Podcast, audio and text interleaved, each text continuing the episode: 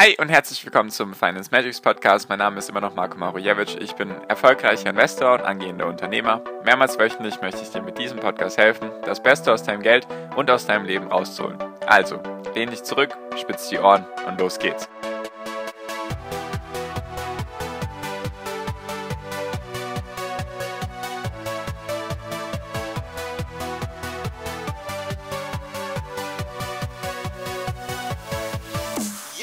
Der Soli soll bestehen bleiben, es soll eine Vermögensteuer geben, eine Finanztransaktionssteuer und ein Mietmoratorium und noch vieles weitere. Darum geht es in der heutigen Podcast-Folge.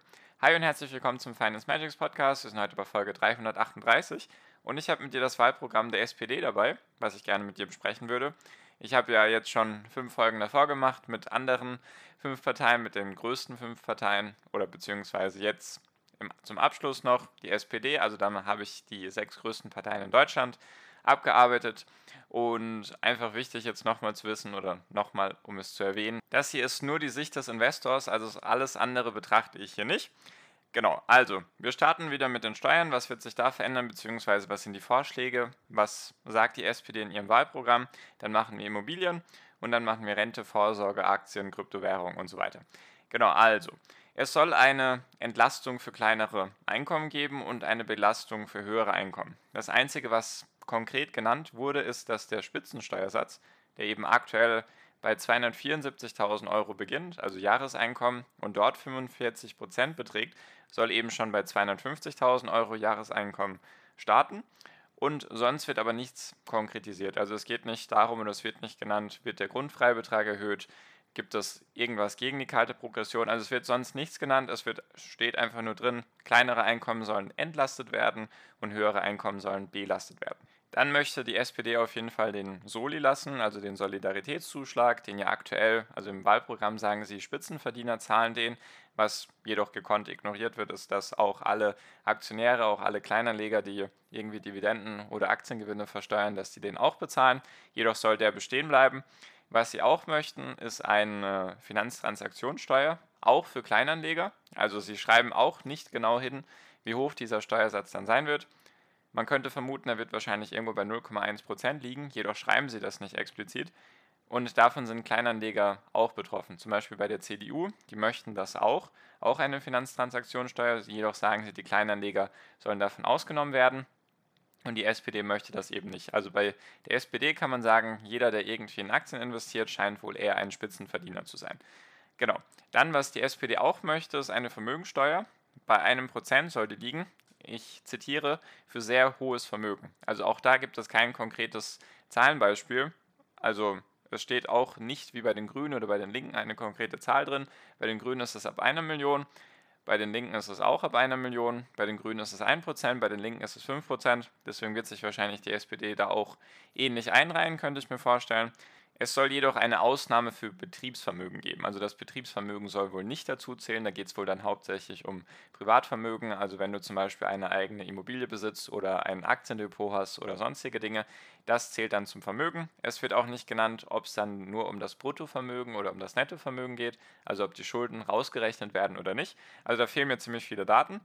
Dann soll die Erbschaftssteuer reformiert werden. Was sie konkret dazu sagen, ist einfach, dass es eine Mindeststeuer für das Betriebsvermögen, wenn eben Betriebsvermögen vererbt wird, und eben auch für Familienstiftungen soll es eine Mindeststeuer geben. Da bin ich, wie gesagt, nicht ganz im Thema drin, was da jetzt genau der Stand, der aktuelle Stand der Dinge ist, jedoch das möchten sie reformieren.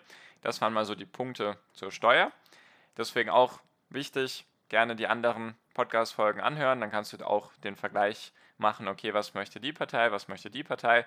Ist einfach wichtig, um dir dann ein vollumfängliches Bild zu machen. Genau, dann der nächste Punkt sind die Immobilien bzw. das ganze Thema Mieten. Und da soll es ein Mietmoratorium geben in vielen Städten bzw. in einigen Städten, in denen die Lage sehr angespannt ist. Das heißt also, da sind da ist wohl sehr viel Nachfrage und wenig Angebot. Und da möchten sie eben, dass die Mieterhöhung eben in diesen bestimmten Regionen maximal so hoch ist wie die Inflation. Aktuell ist das wohl kein Thema, weil die Inflation relativ hoch ist. Jedoch, wenn sich die Inflation wieder normalisieren sollte, dann könnte man maximal die Mieterhöhung um 2 bis 3 Prozent pro Jahr ansetzen. Das möchten sie eben machen, also dass sie ganz klar vorschreiben oder dass sie sagen, so hier jetzt zum Beispiel die, diese Region, die kriegt jetzt ein Mietmoratorium, da darf eben der Mietpreis nur zum Beispiel um 2 oder 3 Prozent steigen. Dann, was sie auch machen möchten, ist, dass sie, also eigentlich möchten sie, kann man, wenn man sich das so durchliest, möchten sie, dass Investoren, Immobilieninvestoren damit eigentlich kein Geld mehr machen. Weil zum Beispiel soll die CO2-Bepreisung, also es gibt aktuell CO2-Bepreisung, zum Beispiel wenn man mit Öl heizt oder auch mit Gas heizt, solche Sachen eben gibt es eben CO2-Preise, die man abführen muss. Und diese CO2-Bepreisung soll nur der Vermieter tragen, also der Mieter soll davon gar nichts übernehmen. Dann soll auch die Modernisierungsumlage, das heißt also, wenn man eine Wohnung hat und die ist jetzt vermietet und man renoviert die, also man modernisiert die, macht, was weiß ich, neue Leitungen rein oder vielleicht eine Solaranlage aufs Dach oder sonstige Dinge. Man modernisiert sie, saniert sie, wie auch immer, neue Heizungen. Ganz viele Punkte könnte man da jetzt nennen. Dann soll das auch maximal auf 4% pro Jahr gedeckelt sein. Also alles, was man darüber investiert, was ja dann letztendlich auch für den Mieter interessant ist, weil er dann weniger Stromkosten hat, beziehungsweise, beziehungsweise weniger Heizkosten.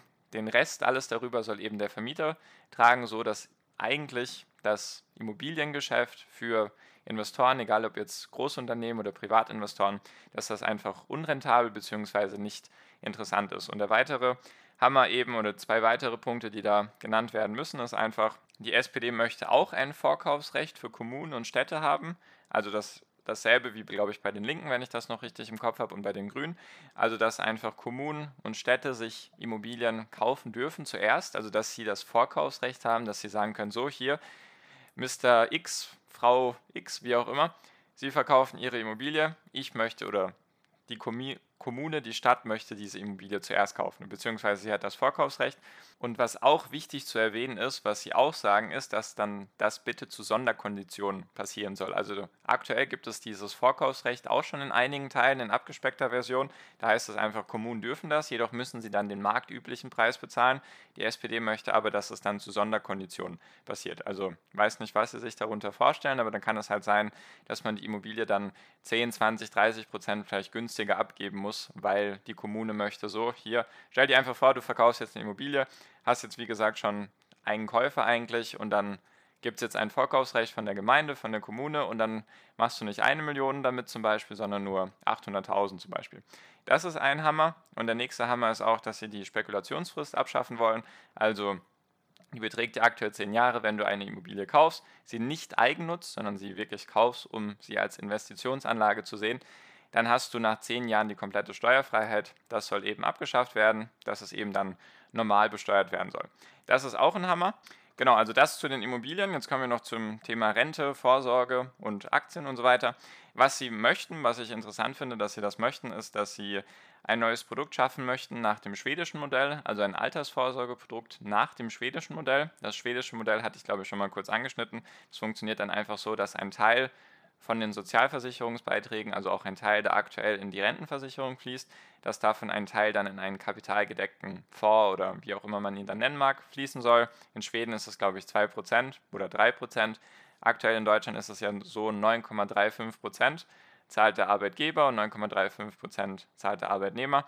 Und davon sollen dann 2% eben abfließen, also nicht zusätzlich, sondern eben von diesen 9% sollen dann 2% in einen Aktienmarkt vorfließen und der Rest dann eben in die gesetzliche Rente. Sie sagen auch, das fand ich auch ganz interessant, Sie sagen auch, dass das eben nur eine Ergänzung sein soll und nicht ein Ersatz für die gesetzliche Rente, weil Sie sagen, die gesetzliche Rente ist gut, so wie sie ist. Das fand ich auch eben interessant, sehe ich ein bisschen anders. Und was Sie auch machen möchten, ist, dass es jetzt ganz klar vom Wirecard-Desaster passiert ist, dass die BaFin stärker sein soll, also dass auch die BaFin, also die Bundesaufsicht für Finanzen, die ja im Wirecard-Skandal versagt hat, dass die eben gestärkt werden soll, dass die dann eben auch einzeln sagen kann, so hier, ich möchte jetzt oder wir möchten den, den Jahresbericht von diesem Unternehmen möchten wir uns selber anschauen, dass wir uns dann nicht auf irgendeinen Wirtschaftsprüfer verlassen. Das möchten sie auch, also die BaFin stärken. Dann soll es unabhängige Beratungsstellen für Kleinanleger geben, also einfach wirklich unabhängig, wahrscheinlich vom Staat dann angestellt, die dann eben die Leute beraten sollen, also Kleinanleger, dass man da eben nicht vielleicht über den Tisch gezogen wird oder sonstiges. Und noch ein weiterer Punkt, der sich da auch mit anordnet oder ansiedelt, ist das ganze Thema Kryptowährung. Und zwar schreiben sie, ich zitiere, wir lehnen die Privatisierung von digitalen Währungen ab. Das heißt, eigentlich erstmal gar nichts, weil sie nichts weiter konkretisieren. Also sie sagen nicht, es gibt jetzt ein Verbot oder man darf es nicht mehr halten oder nicht mehr kaufen oder die Steuerfreiheit nach einem Jahr ist nicht mehr gegeben. Also es wird nicht konkretisiert, sie lehnen das nur ab und sie lehnen auch die Stablecoins ab, also die stabilen Coins, die eben zum Beispiel an den Dollar gebunden sind. Selbst das lehnen sie ab. Also sie lehnen die Privatisierung ab. Was das jetzt genau heißt, konkretisieren sie eben auch nicht. Und eigentlich, um ein Fazit zu machen, ist, es wird einiges gesagt, jedoch es gibt fast keine konkreten Beispiele. Also es steht nicht, wie hoch ist jetzt die Entlastung für kleineres Einkommen oder die Belastung für höheres Einkommen. Die Vermögensteuer von 1% ab welchem Vermögen? Gibt es davon irgendwelche Ausnahmen? Dann die Finanztransaktionssteuer wurde auch nicht genauer beschrieben. Also ist alles sehr oberflächlich und schwammig. Und damit machen sie sich einfach, finde ich, weil wenn sie eben an die Macht kommen könnten, dann könnten sie sagen, ja, ja, wir machen jetzt so und so viel Prozent weil sie halt sagen könnten, ja, wir haben ja gesagt, wir werden es machen, nur sie haben halt keine konkreten Zahlen genannt. Das stört mich ein bisschen und auch wie bei, sage ich mal, den anderen Parteien, die eine Vermögensteuer wollten und die Finanztransaktionssteuer oder zum Beispiel Mietmoratorium und so weiter. Das sind alles Punkte, die den Anleger auf jeden Fall schlechter dastehen lassen, also als aktuell. Deswegen wollte ich einfach mal mit dir auch jetzt die SPD besprechen, falls du dich da eben mit mir oder mit anderen austauschen magst zum Thema Aktien oder auch zu den Themen, sehr gerne einfach kostenlos meine WhatsApp-Gruppe beitreten. Und natürlich auch ganz arg wichtig, schau dir auch den Rest vom Wahlprogramm an, nicht nur diesen Teil. Ich versuche hier nur meinen Teil zur Bildung zu leisten, also dass einfach jeder zumindest jetzt weiß, okay, die sechs großen Parteien, was möchten die verändern in Deutschland aus der Sicht des Investors, aus der Sicht des Anlegers. Alles weitere ist natürlich auch sehr wichtig, deswegen einfach dann sich das komplette Wahlprogramm anschauen.